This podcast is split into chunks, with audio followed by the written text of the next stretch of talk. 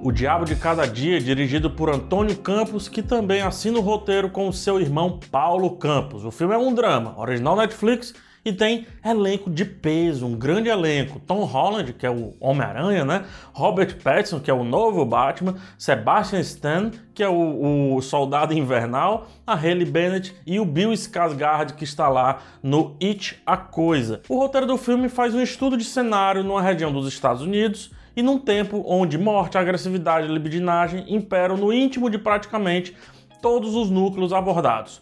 Uns a favor do bem aqui um pouquinho entre aspas, e outros a favor do mal, mas todos igualmente cruéis e pesados que nos fazem refletir bastante. E é isso que você ouviu mesmo, é o que geralmente chamamos de estudo de personagem, e aqui também tem estudo de personagem, na verdade fica mais presente nesse filme um estudo do cenário, né, um estudo do local. Sem as cidades ali não faria tanto sentido a história ser contada. Os personagens são, via de regra, para nos mostrar um panorama daquele recorte, daquela história. É, eles estão ali como fio condutor para percebermos a escatologia daqueles que demonstram algo e vivem outra coisa no seu íntimo, no seu, na sua vida privada. Religião, sexo e violência são debatidos e vez ou outra misturados ora parte de um, ora parte de outro, ora parte de dois, ora parte dos três, mas todos de alguma forma se debatem como um só. O Tom Holland vive o Arvin, né, que é um personagem que ele é, remonta a perguntas clássicas, perguntas existenciais clássicas, vou colocar assim. Uma delas, somos os nossos pais? Somos apenas fruto ou praticamente vivemos a vida, de certa forma, potencializada que vimos os nossos pais viver. A personagem Lenora, né, que está junto com ele, também demonstra um destino que liga diretamente ela a esses questionamentos. Então, por isso que esse é um dos questionamentos fortes do filme, principalmente no primeiro e no começo do segundo ato. O filme cria, então, três núcleos, quatro às vezes, e propõe a interseção dos núcleos na hora certa. Maçante para alguns e cadenciado para outros, eu me incluo nessa segunda opção, o tempo lento do filme reflete uma vida totalmente diferente dessa nossa vida angustiante, de velocidade, de pressa, não sei o que, de anseios e tudo mais. Mais ainda, o tempo lento do filme mostra onde habitam as angústias dos personagens principais.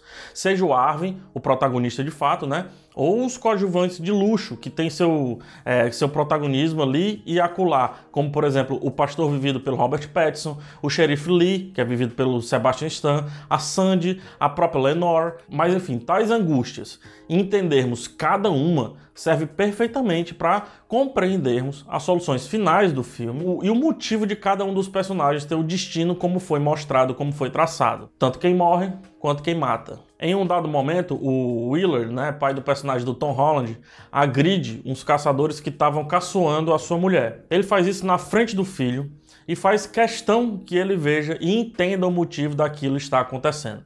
Depois de agredir o pessoal, ele entra no carro e ficamos um bom tempo ali com os dois. O Willard, o pai do garoto, ele explica o acontecido pro Arvin enquanto lentamente limpa as suas mãos de sangue. Quem somos nós nessa situação? Somos espectadores, entendendo o Arvin, entendendo o modo de viver daquela cidade, daquele cenário e já entendendo o porquê de vários acontecimentos no final. Mais na frente, sem dar tanto spoiler, o seu filho executa algo parecido. E mais na frente ainda é comentado: "Poxa, você não deveria ter pego tão pesado". Perceba, você não ele não fala que não deveria ter feito, ele só fala que não deveria ter pego tão pesado. Então, a agressividade, a violência é algo inerente para a existência daquele local. É algo inerente naquela realidade. E por isso que nessa primeira cena, a primeira cena do carro, precisamos passar ali um bom tempo. Assim como tantas outras cenas, a gente precisa que elas durem, que elas tenham começo, meio e fim na velocidade da vida, tranquila, calma, cadenciada. O diabo de cada dia critica fortemente a religião. É, quer dizer, ele critica religião e critica fé. Talvez muitas vezes mais a fé do que a religião em si. Seus personagens eles gritam por um Deus que não só não responde, como também faz os seus fiéis encontrarem caminhos tortos. Ou melhor, Deus não faz, né? Os fiéis chegam à conclusão esdrúxula sozinho, se, sozinhos, se baseando em Deus.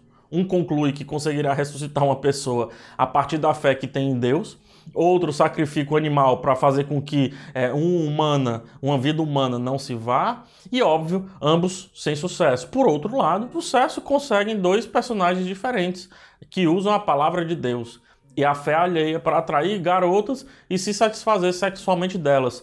Perceba aí que eu usei sucesso, obviamente, no sentido figurado, porque isso de, nem de longe é um sucesso, né? Quando a gente vê de fora. Mas de dentro, para ele, é um sucesso. E aí o texto não tem nenhum escrúpulo em colocar todos os líderes religiosos e todos os que são mais é, afeitos à fé cristã como seres humanos tortos, é, tortos das ideias e longe do caminho do bem. Inclusive, nos leva para esse caminho também quando aceitamos algumas mortes e outras não. Afinal, morte não é morte? Só que naquele cenário, não parece ser. Algumas fazem mais sentido do que outras. Então nós, enquanto espectadores, julgamos que algumas mortes são válidas que outras não tanto. Mas, pergunto de novo, quem somos nós para definir que morte é válida e que morte não é?